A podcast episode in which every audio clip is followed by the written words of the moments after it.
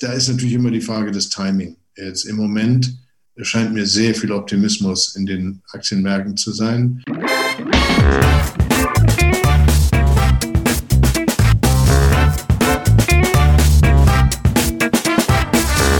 Ich heiße euch super herzlich willkommen zum Her Money Talk, dem Geld- und Karriere-Podcast für Frauen. Heute spreche ich wieder mit dem wunderbaren Professor Dr. Michael Heise einer der bekanntesten Volkswirte im deutschsprachigen Raum. Wir durften Michael schon mal in unserem Podcast haben. Das war Anfang Mai. Und äh, heute hat er sich wieder bei uns äh, zur Verfügung gestellt, um mit uns ein kleines Gespräch zu führen. Ähm, wer nicht weiß, wer er ist, ähm, noch ganz kurz zum Hintergrund. Äh, er ist aktuell tätig bei HQ Trust oder HQ Trust, wenn man es auf Deutsch sagen möchte. Und er ist äh, sehr, sehr lange Chefsvolkswirt gewesen bei der Allianz und deshalb allseits bekannt in Funk und Medien. Von daher, wir freuen uns, dass du heute wieder äh, Zeit für uns hast und wir wollen mal ein bisschen über ja, deine Einschätzung sprechen, wie es jetzt hier eigentlich so weitergeht an den Märkten, äh, dein Ausblick für den Herbst, Winter, was uns in Deutschland so konjunkturell erwartet, wie es weltweit ausschaut, insbesondere mit Blick auf die USA und was das eigentlich für unsere Anlegerin bedeutet. Von daher, lieber Michael, welcome back äh, als der Mann in unserem Podcast. Vielen Dank.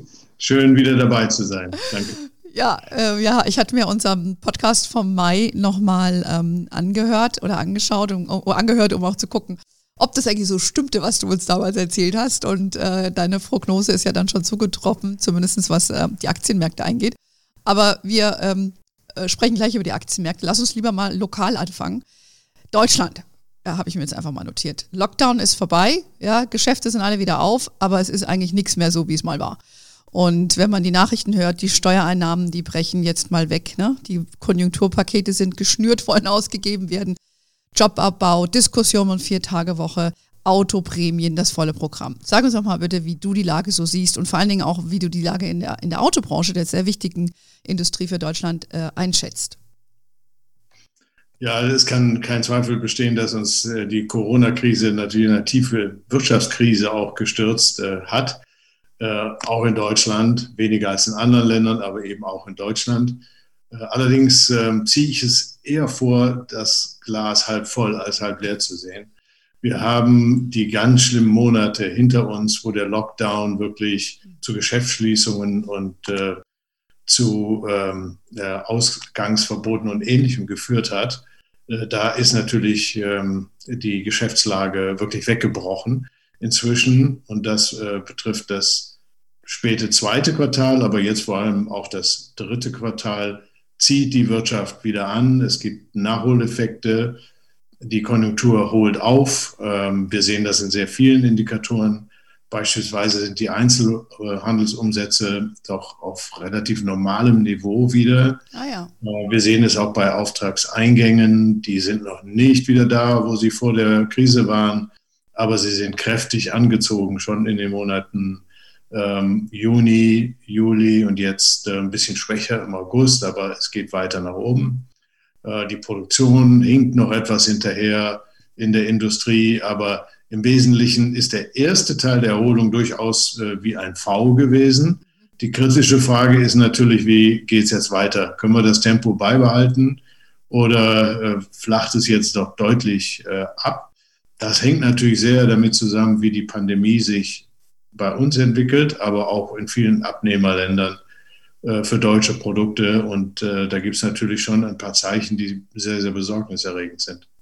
Ja, das würde ich auch so sehen. Ähm, also ich sag mal so, ähm, der erste Start nach dem Lockdown ist jetzt aus deiner Sicht äh, geglückt. Aber wenn man sich ja die Diskussion anschaut, insbesondere auch um die Autobranche, ja, da liegt doch noch einiges im Argen. Also ich, äh, man hört ja, äh, man, die Lobby versucht ja jetzt doch noch irgendwie so eine Prämie rauszuschlagen. Ähm, weiß nicht, wie siehst du das? Findest du das gerechtfertigt? Ja, die Autobranche habe ich gar nicht angesprochen, obwohl sie in deiner Frage ja war. Ja, ich, ich habe das bemerkt. die Lage ist natürlich sehr, sehr schwierig in der Autobranche, das ist klar. Die, äh, es gab eine Nachholbewegung, als die Autohändler wieder aufmachten, sodass also die Nachfrage in Deutschland dann auch als Folge eines Nachholeffektes dann wieder ganz gut war.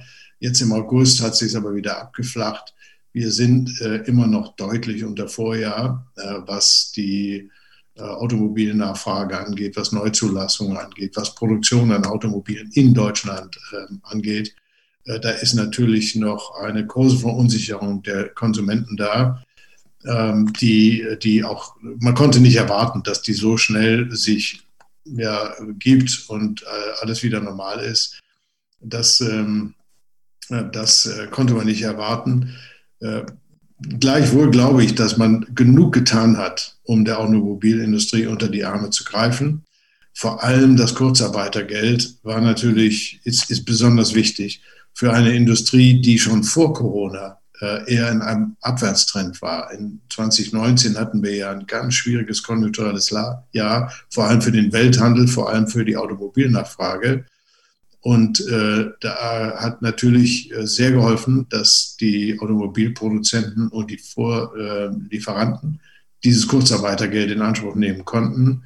Äh, das hat äh, ihnen eine Kapazitätsanpassung ermöglicht, äh, ohne dass sie riesige Kosten haben.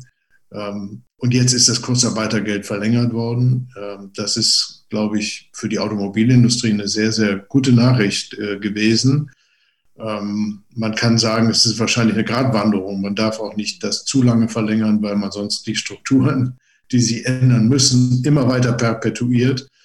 Aber sei es drum, für die Automobilindustrie ist das eine super Nachricht. Auch die Mehrwertsteuersenkung, die temporäre, war aus meiner Sicht ein Zugeständnis an die Automobilindustrie.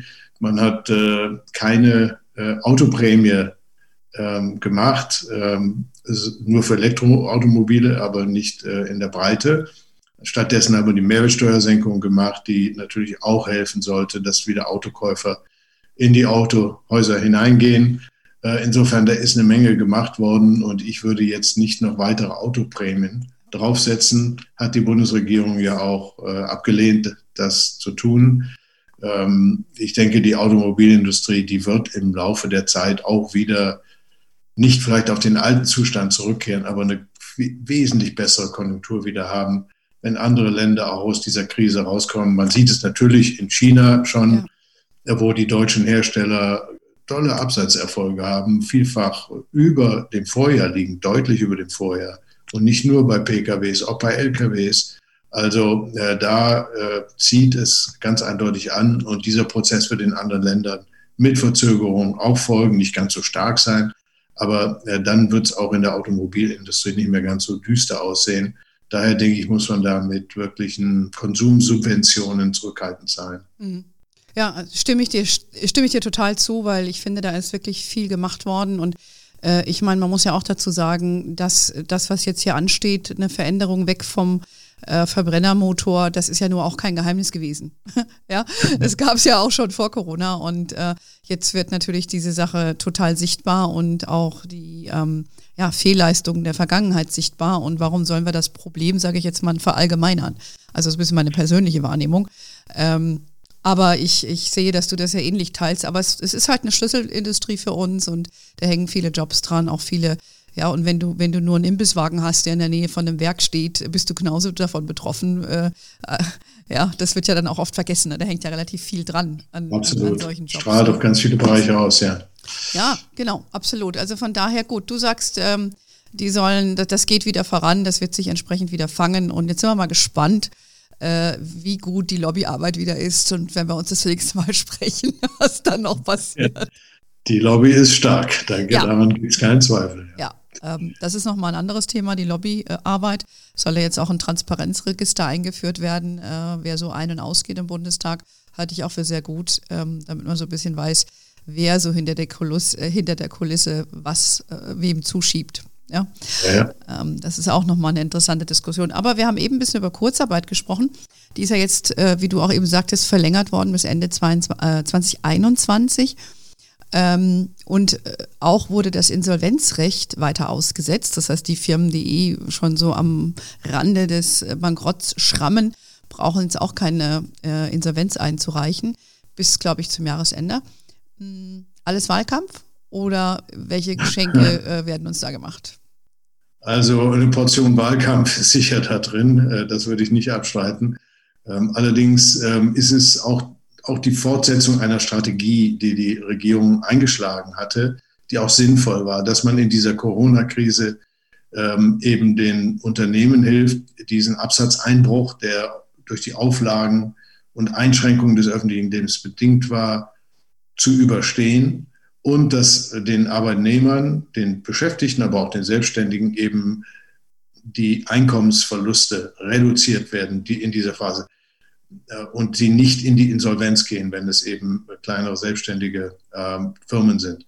Das war eine, eine, eine, richtige Strategie, die halte ich besser als eine Strategie, eben immer über gewaltige Konjunkturprogramme, sei es bei Infrastruktur oder auch Mehrwertsteuersenkung und ähnlichem äh, Geld auszugeben, sondern gezielt zu helfen, dass diese, diese, dieses tiefe Tal überbrückt werden kann.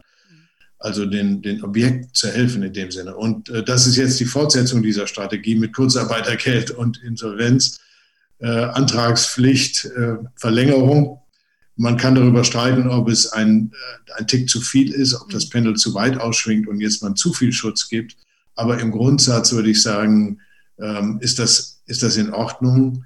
Äh, es hilft auch den äh, Unternehmen, äh, sagen wir mal, auch ihre Erwartungen für die nächste Zeit ein bisschen verstetigen und besser planen zu können.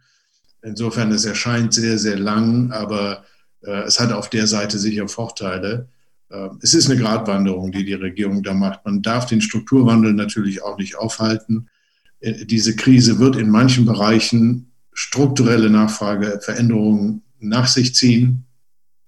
Da haben wir ja alle viele Beispiele bei der internationalen Touristik, bei Großveranstaltungen, möglicherweise eben auch in der Automobilindustrie.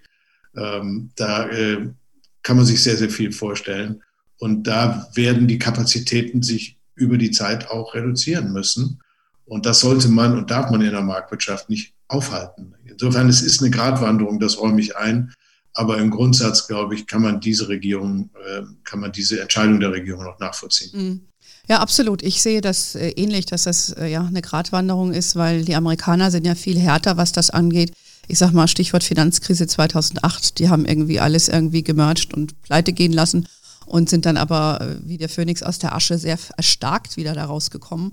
Und äh, das ist natürlich wesentlich härter für die einzelnen Menschen, die dann wirklich auf der Straße standen. Das war ja krass. Ähm, aber die Frage ist ja, was ist hier richtig oder falsch? Also ich, oh ja. Ne, ich glaube auch. Die amerikanische Strategie ist auch jetzt eine viel härtere. Mhm. Dort äh, läuft es ja nicht über Kurzarbeitergeld, sondern tatsächlich so, dass äh, die Menschen relativ kurzfristig entlassen werden, in der Hoffnung, dass dann mit Überwindung der Corona-Krise dann auch wieder Einstellung erfolgen. Das passiert Gott sei Dank auch, aber das ist natürlich ähm, noch eine härtere äh, Vorgehensweise als mit Kurzarbeitergeld zunächst mal vieles abzufedern. Ja, ich denke auch. Also wir gehen ja hier einen sozialverträglichen Weg, aber man muss halt schon abwägen, nicht, dass man dann ne, das zu lange rauszögert und den, den, Strukturwandel dann für alle mitfinanziert. Das ist natürlich auch immer so, so ein Thema. Ähm, also ich denke mal auch, wir sind, wenn ich dich höre, hier doch auf einem ganz guten Weg. Ähm, lass uns doch mal ein bisschen in, in das Ausland blicken. Wenn man nach Europa schaut, da ist ja auch ein bisschen, glaube ich, ein differenziertes Bild. Brexit steht an, Boris is a no-negotiator, ja. Tough Cookie, will hier keinen rauslassen. ähm, was, was erwartest du denn von dieser Brexit-Geschichte? Weil das ist ja jetzt alles ein bisschen auf die Seite gedreht worden, äh, gedrängt worden, bedingt durch Corona. Das findet ja trotzdem statt. Ja, ja, es war zeitweise gar kein Thema mehr. Und das ist ähm, wirklich erstaunlich.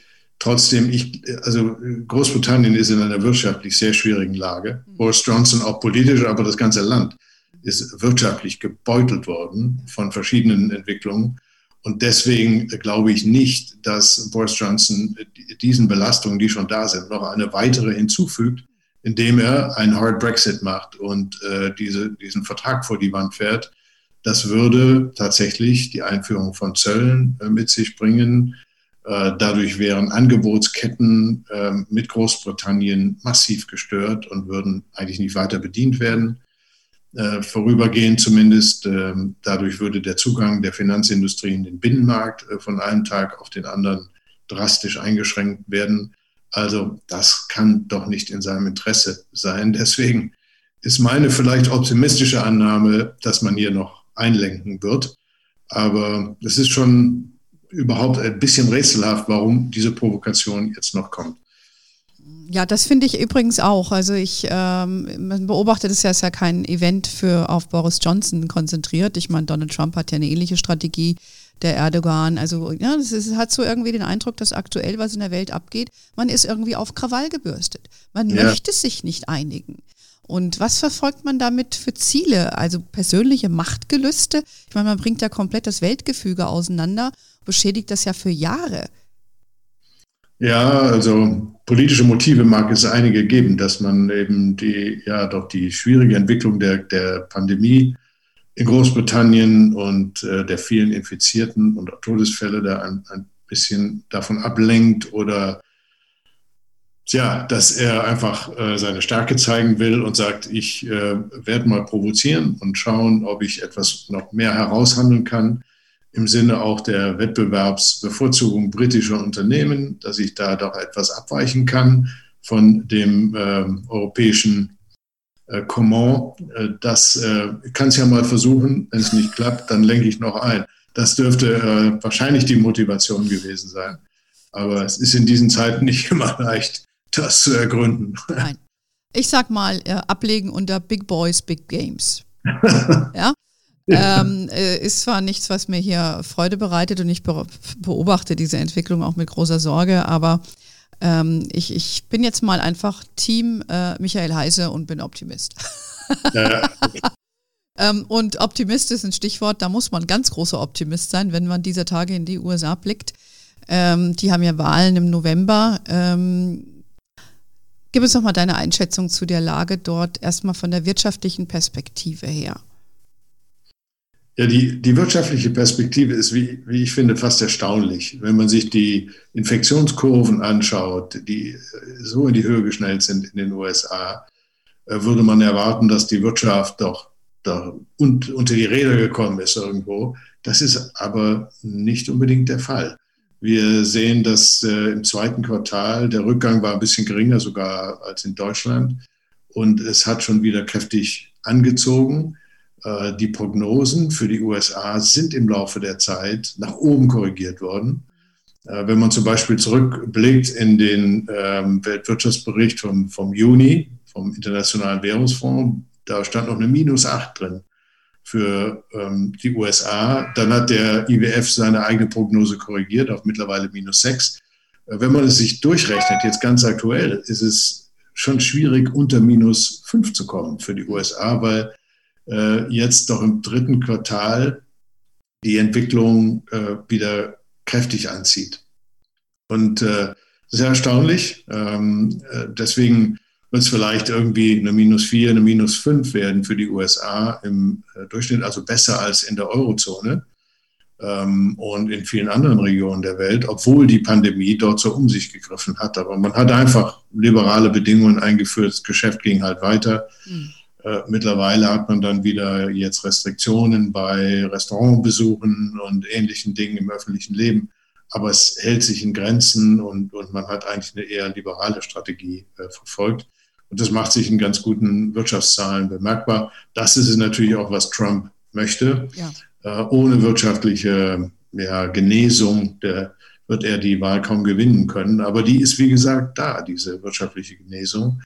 Und ähm, insofern sind seine Chancen ähm, aus meiner Sicht, ähm, man kann das bedauern oder auch nicht, ich bedauere es eher relativ hoch.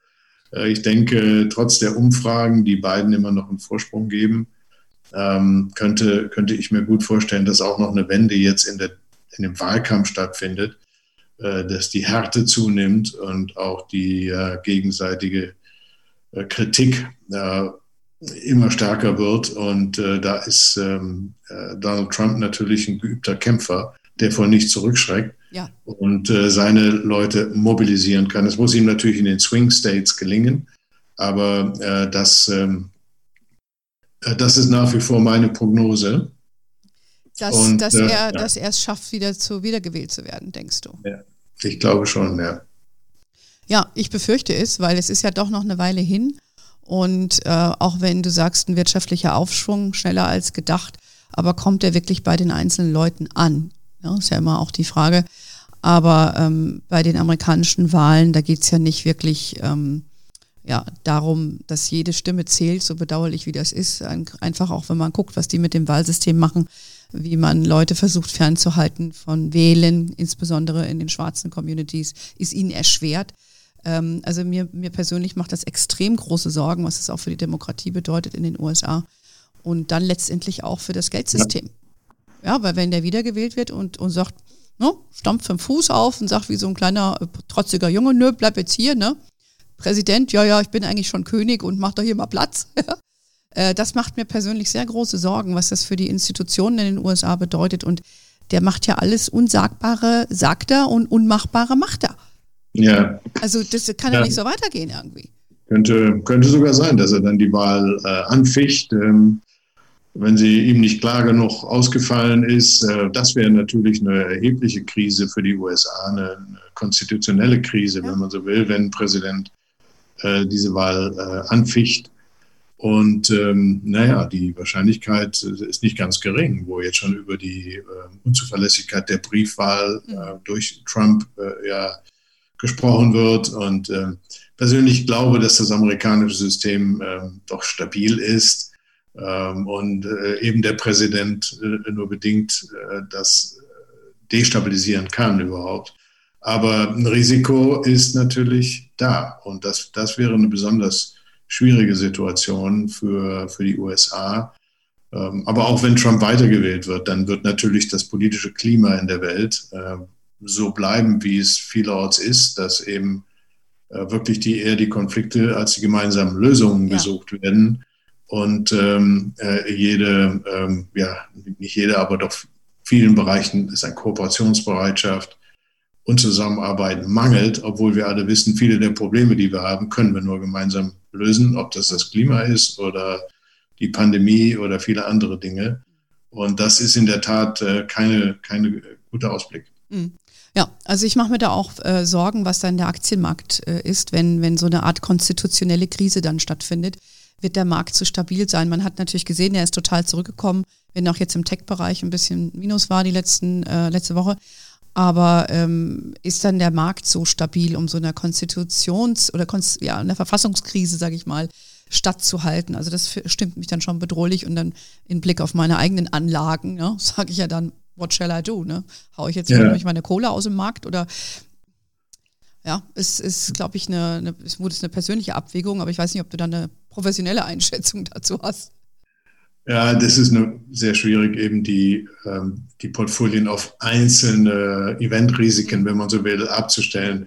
Das kann eigentlich nicht maßgebend äh, sein. Ich glaube, die Wahrscheinlichkeit, dass es zu einer solchen Verfassungskrise kommt, ist relativ gering.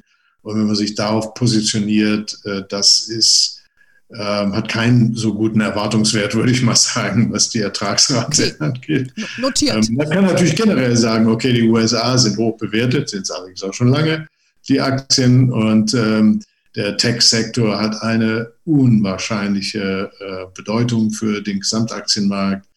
Äh, viel zu hohe Anteile an den Indizes, wenn man das so will. Und ähm, und deswegen ist man da vorsichtig. Aber hm, gut, es lässt ja auch gerade ein bisschen Luft ab und vielleicht kommen wir wieder in eine Situation, wo man dann auch mhm. wieder eine vernünftigere Bewertung auch der Tech-Firmen in den USA hat und, und der Markt dann nicht mehr so überbewertet erscheint. Das wäre für mich äh, eine interessantere oder wichtigere äh, Überlegung als jetzt nur das Eventrisiko Wahl. Ich bedanke dich für deine professionelle Einschätzung und werde mich jetzt mal entspannen zu dem Thema. Aber es gibt ja nicht nur die Amerikaner. Äh, ich meine, wir empfehlen ja unseren, ja, oder generell wird ja gesagt, wenn man investiert, sollte man weltweit streuen, um Risiko zu minimieren. Es gibt ja andere große Märkte auch, wo man investiert ist, zum Beispiel Japan. Da gab es ja jetzt auch einen Wechsel. Ähm, der langjährige Premier hat ja einen Rückzug angekündigt aus Gesundheitsgründen. Und der japanische Markt ist ja auch sehr, sehr gut gelaufen, dank äh, der Politik, wie ich das sehe, von, von äh, diesem Premier. Wie schätzt du denn Japan so ein, wenn man so als anderes große Industrienation guckt? Sollte man da weiter engagiert bleiben, trotz dem Wechsel? Ja, also die, die Aktienmärkte haben sich ganz gut entwickelt und nach wie vor sind die Gewinnrenditen, die man in Japan sieht, ähm, recht attraktiv. Also die Bewertungsmaßstäbe für die Aktien sind recht attraktiv, verglichen mit den Nullzinsen oder Minuszinsen, die man in Japan hat. Insofern aus Anlegersicht ist Japan sicherlich sollte man äh, in Erwägung ziehen und, und ähm, in, in den Portfolien behalten, wo es schon mhm. drin ist. Mhm. Ähm, was wirtschaftlich in Japan selbst äh, passiert, ja, das ähm, äh, ist, ist vielleicht ein bisschen eine andere Frage. Die Unternehmen, die japanischen, sind ja auch sehr international aufgestellt und die profitieren natürlich sehr von der schnellen Erholung auch der Konjunktur in wichtigen asiatischen Partnerländern. Mhm. Vor allem der dominanten Volkswirtschaft China, mhm. die wiederum viele andere mit sich zieht. Ja. Ähm, dort jetzt spezialisiert zu sein, ist sicher nicht schlecht. Insofern glaube ich, die, die wirtschaftliche Entwicklung wird so dramatisch nicht sein. Wie es in Japan selbst aussieht mit dem Wachstum, äh, ist eine andere Frage. Abes Politik hat die Wirtschaft nicht richtig in äh, Schwung versetzen können. Ähm, man hat eben geldpolitisch und finanzpolitisch fast alles gemacht, was man äh, sich äh, vorstellen kann. Also Nachfragepolitik, Makropolitik. Ähm, bei den Strukturreformen äh, hat man nur sehr langsam angefangen und hat ähm, auch ein bisschen zu früh die Bremse wieder angezogen. Das war ja der dritte Pfeil von Abes Politik, dass er Strukturreform machen wollte. Was, was genau? Was meinst du mit Strukturreform? Ja, die, äh, dass er zum Beispiel den Arbeitsmarkt flexibilisieren ja. wollte, ähm, dass äh, damit mehr Erwerbstätige äh, da sind, Frauen zum Beispiel ja. eine höhere Erwerbstätigkeit bekommen, ähm, aber auch Ausländer äh, leichter zuwandern können, um das große Problem Japans, die schrumpfende Erwerbsbevölkerung, ein wenig zu mindern. Da ist nicht sonderlich viel passiert. Man hat schon also Einreisevisa und so erleichtert, aber das, das ist eben auch schwierig. Äh, Japan äh, ist kein so offenes Land für, äh, für Immigration und für, für äh, ausländische Arbeitnehmer. Das, das mhm. ist einfach kulturell auch so. Da ist wenig passiert. Ein bisschen was ist passiert bei der Frage Unternehmensverfassung, so eine Governance-Reform, dass äh, die Transparenz der Unternehmensführung und auch die Wettbewerbslagen, Interessenslagen deutlicher werden. Da, da hat man äh, auch ein bisschen was gemacht. Ähm, aber es sind jetzt keine durchgreifenden Reformen äh, in Japan gewesen, die viele Ökonomen gefordert haben, wo man hätte erwarten können, okay, das wird der Wirtschaft dann aber langfristig helfen immer nur mit Geld- und Finanzpolitik äh, holt man eine Wirtschaft mit strukturellen Problemen nicht aus der Krise. Da werden die Schulden immer weiter steigen und die Zentralbanken werden, äh, die japanische Zentralbank wird immer mehr Staatsanleihen in ihren Büchern haben. Ich glaube, sie haben schon über die Hälfte jetzt der Staatsschuld äh, in den Büchern der äh, Zentralbank, die ja auch eine staatliche Invest Institution ist. Also das ist monetäre Staatsfinanzierung. Was da passiert. Und das, das hilft eben langfristig auch nicht. Ja, das ist richtig. Da hat der Neue natürlich was vor sich. Eine neue wird es ja wahrscheinlich in Japan nicht werden, wie es ausschaut. Die sind ja nicht gerade bekannt, dass sie Frauen in Führung bringen und überhaupt. Ähm, aber ich glaube, die Situation, die du schilderst, ist ja auch ähnlich auf eine Situation, wo es in Europa auch hinausläuft. Ja, der Staat kauft die Anleihen auf, Strukturreformen werden zögerlich angegangen. Muss man nur nach Frankreich gucken, die tun sich ja da auch schwer. Ähm, also ich sag mal, global ist es irgendwie ähnlich, die Problematik. Ne? Und äh, irgendwann mal muss es doch da ja, einen Knall geben. Ja, einen Knall weiß ich nicht, aber es wird eine, eine zunehmende Last durch die Staatsverschuldung äh, entstehen, weil in der Tat es so ist, dass wir schon seit einiger Zeit, nicht erst seit Corona, schon seit einiger Zeit die Politik Japans äh, in gewissem Sinne replizieren hier. Wir ja ähm, wir ähm, steigern die Staatsverschuldung und die staatlichen Notenbanken kaufen die Wertpapiere auf, sodass diese steigende Staatsverschuldung überhaupt keinen Effekt auf die Zinsen hat und auf Risikoprämien am Markt, weil eben eine staatliche Institution da ist, äh, die diese Schulden aufkauft. Und nun kann man der Meinung sein, okay, das Spiel kann man immer weiter treiben. Äh, die Notenbanken können hier beliebig Geld drucken und Staatsanleihen aufkaufen. Äh, das setzt natürlich voraus, dass nicht irgendwann tatsächlich mal eine Inflation kommt und das Vertrauen in die Währung äh, zurückgeht. Das ist hier nicht absehbar, aber jetzt in den nächsten ein, zwei Jahren. Aber es ist natürlich ein, ein langfristiges Szenario, das man nicht ausschließen kann und das ökonomisch sogar eine gewisse Zwangsläufigkeit besitzt, wenn man es wirklich übertreibt mit dem Gelddrucken. Äh, insofern Äh, auch da ist Japan äh, im Übrigen ein anderer Fall. Japan ist ein sehr geschlossenes System. Äh, Japan hat diesen demografischen äh, Rückgang, der dazu führt, dass die Inflation kaum wirklich äh, äh, sich beschleunigen kann. Aber das ist in anderen Ländern eben anders. Ja. Und wenn wir die Politik wiederholen, die in Japan nicht zur Inflation führt, kann es bei uns dennoch sein, dass sie es tut. Und schon daher ähm, wird vielleicht nicht einen großen Knall geben, aber zunehmende Problemlagen. Ja, ich glaube, so kann man das zusammenfassen, zunehmende Problemlagen. Aber dafür haben wir ja Experten äh, wie dich, äh, die da uns immer mal wieder ein bisschen Licht in das äh, Dschungel bringen. Mm, ich denke, wir haben jetzt mal so einen Rundumschlag gemacht, was so ja in der Welt äh, vor sich geht und auch in der Anlagewelt. Wenn ich jetzt sage, ich ähm, ja, wo, wo soll ich mich jetzt im Herbst oder auf die nächsten zwei, drei Jahre positionieren? Was wäre da dein Tipp? Aktien, Anleihen, Gold zum Beispiel oder Immobilien oder alles oder? Ja, alles. Die sicheren Wertpapiere, die bringen keine Rendite. Die, die, die, die sicheren Staatsanleihen, ob Treasuries äh, in den USA oder Staatsanleihen bei uns, äh, die deutschen oder auch andere stabiler Länder in Europa, werden Nullrendite erzeugen über die nächste Zeit ähm, oder sogar negativ, wenn dann doch mal die Zinsen äh, ganz plötzlich hochgehen. Das äh, hat dann Bewertungseffekte zur Folge. Also das ist nach wie vor unattraktiv. Ähm, Gibt es wenige, die das, glaube ich, anders sehen. Also guckt man natürlich nach wie vor auf den Aktienmarkt. Und ähm, ich denke auch mittelfristig, langfristig äh, wird es wird es positive Renditen geben am Aktienmarkt. Also ich würde die Risikoprämie von Aktien das, was man mehr verdienen kann als mit Staatsanleihen, auf vielleicht 5, 6 Prozent schätzen über die nächsten Jahre Aha. mit normaler Konjunkturerholung und ähm, ähm, wieder etwas ja, festerer wirtschaftlicher Entwicklung ähm, wird man mit Aktien ganz gut fahren. Aber es, da ist natürlich immer die Frage des Timing. Jetzt im Moment scheint mir sehr viel Optimismus in den Aktienmärkten zu sein, äh, gerade angesichts des beschleunigten Anstiegs der, der, der Infektionszahlen äh, weltweit. Äh, das sind teilweise dramatische Entwicklungen bei den Infektionszahlen. Ja.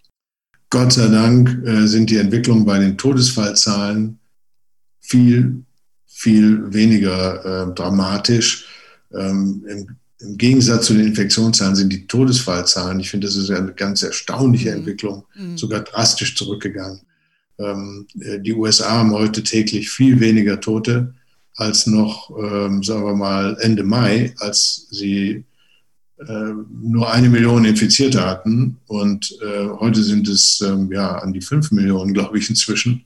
Aber die Todesfallzahlen sind viel stärker zurückgegangen. Mhm. Äh, und das gilt in anderen Ländern auch. Wir sehen es in Deutschland auch. Ja. Ähm, hohe Infektionszahlen, aber die Todesfallzahlen, die wir täglich vorgerechnet bekommen, sind sehr, sehr niedrig ja, das leid. Ja, und das, auch ein bisschen Hoffnung, ne? Ich meine, dass das Virus ja. sich vielleicht mutiert hat und oder vielleicht auch leichtere ja. Krankheitsverläufe sind. Äh, man weiß es eben noch nicht so genau. Ne? Ja, ja. Und ich denke, das ist, das ist etwas, was die den, den Optimismus an den Aktienmärkten unterfüttert. Okay. Dass man sagt, okay, die Infektionszahlen sind äh, erschreckend, aber die Regierungen werden nicht in einen neuen, neuen Lockdown gehen und die wirtschaftliche Aktivität teilweise stilllegen. Ja mit dramatischen wirtschaftlichen Konsequenzen, mhm. weil die, ähm, ja, die, die Todesfallraten zurückgegangen sind, die Mortalität zurückgegangen ist. Wahrscheinlich aus vielerlei Gründen. Bessere Vorbereitung, bessere Medikamente. Vielleicht hat aber auch der Virus etwas an, an Gefährlichkeit äh, verloren durch die Mutation. Das, ähm, ja, aber die Statistik ist jedenfalls eindeutig und ich glaube, das, das treibt die Märkte. Ich hoffe, dass es so bleibt dass, ähm, dass es keine erneuten Rücksetzer wegen der Pandemie gibt. Aber im Moment wäre ich eher ein bisschen vorsichtig, wenn man auch sieht, was bei unseren Nachbarn zum Beispiel in Frankreich äh, los ist, wo also richtig äh, steile Steigungsraten bei der Pandemie ähm, zu verzeichnen sind und schon die ersten Gegenmaßnahmen noch relativ moderat, Maskenpflicht und so weiter äh, ergriffen worden sind. Aber ähm, dessen kann man sich nicht sicher sein, dass alles so ganz moderat bleibt und äh, dass die Belastungen für die Wirtschaft ganz klein nur bleiben. Insofern wäre ich im Moment, ähm, ja, würde ich sagen, obwohl ich ein Aktienfan bin, äh, im Moment ist da viel Optimismus drin. Langfristig aber gibt es gar keine Alternative. Also Zeitraum muss stimmen, Anlagehorizont. Dann am besten breit streuen, wie Beata sagt, breit gestreut, nie gereut. Glaube ich, gilt nach wie vor. Aber wenn du jetzt äh, schnelle Cash machen willst, dann solltest du dir das überlegen, ob du da reingehst. Äh, Gold stand ja bei 2000 Dollar. Ich hatte neulich aus Versehen Euro gesagt, da gab es einen bösen Kommentar auf YouTube. Man, man, darf sich ja auch mal versprechen, nur weil ich blond bin, heißt es ja nicht, dass ich nicht, nicht auch mal versprechen darf. Äh, Gold, wie siehst du das? Würdest du, würdest oh. du machen? Oh, okay, ja, die Antwort also, ist klar. da kann man sich ziemlich die Finger verbrennen beim Goldpreis. Das kann schnell in eine andere Richtung gehen, als man so denkt. Ähm, gleichwohl, äh, ich, ich, ich glaube, dass Gold angesichts der vielen Unsicherheiten, die wir haben, ähm, vom Gelddrucken über die Entwicklung der Pandemie ähm, sehr ähm, gefragt sein wird in nächster Zeit, so dass ich da keine großen Korrekturen nach unten sehen würde, eher weitere Steigerungen. Ähm, das ist nicht ganz selbstverständlich, weil eigentlich Gold profitiert ja immer von Inflation und Inflation haben wir nicht. Ähm, die Korrelation zwischen der Inflation und dem Goldpreis ist nicht mehr da gewesen zum Schluss, aber Gold ist einfach zu einem äh, Investmentvehikel für wirklich unsichere Investoren geworden. Und ich glaube, das wird es bleiben. Daher denke ich, eine ziemlich hohe Goldquote in, im Portfolio macht schon Sinn. Aha, eindeutiges Votum. Ja, das äh, waren ja jetzt äh, sehr äh, gute Einschätzungen, interessante Einschätzungen. Ich hoffe, dass die, die, äh, wenn ihr uns zuhört, äh, dass ihr da was für euch mit wegnehmen konntet. Haben wir noch was vergessen? Äh, eine Assetklasse, wo du dachtest, da brauchst du dringend, musstest du dringend noch was loswerden dazu? ja, es gibt natürlich ja, inzwischen einen großen Run in sogenannte illiquide hm. Assetklassen die teilweise jetzt auch schon in kleineren Portionen aufgelegt werden, so dass sie auch Kleinanleger oder äh, nicht nur die ganz äh, vermögenden Menschen daran beteiligen können, ob das Private äh, Equity ist, das sehr ähm, en vogue ist, oder auch Private Debt, also mhm. direkt Kredite, ähm, verschiedene Kreditqualitäten und derlei Dinge. Äh, da bewegt sich sehr, sehr viel. Okay. Ähm, ich glaube, da ist auch was dran für, für Anleger, die wirklich langfristig orientiert sind. Äh, durch die lange Bindung, die man in solchen Investments hat, kriegt man eine höhere Rendite als in den liquiden Aktien- oder Anleihemärkten. Und ähm, ja, wenn man das Geld wirklich eine Weile zurücklegen kann, kann man sowas ähm, auch ganz gut machen, in diese liquiden Segmente eingehen. Mhm. Ja, okay. Kann man sich auch mal angucken. Ähm, ich glaube, wir haben bei Hermanni dazu da nicht so oft berichtet, weil äh, viele unserer ja, Anlegerinnen oder Leserinnen sind ja auch ähm, neu am Markt und äh, beschäftigen sich eher mit Aktien oder wie gesagt auch mal so Gold. Ja. Ähm, das ist dann schon ein bisschen für Fortgeschrittene, würde ich mal sagen, aber nicht minder interessant. Aber vielleicht machen wir mal separat was dazu. In diesem Sinne würde ich sagen, danke lieber Michael, dass du dir heute wieder Zeit für uns genommen hast. Es ist it's always a pleasure, mit äh, dir zu sprechen. danke, Anne. Und ähm, ja, ich hoffe, euch hat unsere heutige Folge gefallen. Ihr konntet damit für euch etwas Input wegnehmen. Und ähm, wie immer findet ihr uns natürlich auf den gängigen Kanälen. Wir freuen uns sehr, wenn ihr uns weiterempfehlt, wenn ihr uns ein Like gebt oder einen Kommentar. Ihr erreicht uns aber auch über Instagram, LinkedIn, Facebook unser Hermoney Newsletter sehr beliebt. If, wenn, wenn ihr das noch nicht habt, bitte äh, holt den euch, dann kündigen wir die neuesten Events an. So, that's it for today. Ich danke euch. We are wherever you are. In diesem Sinne, have a wonderful day. Until next time und ciao.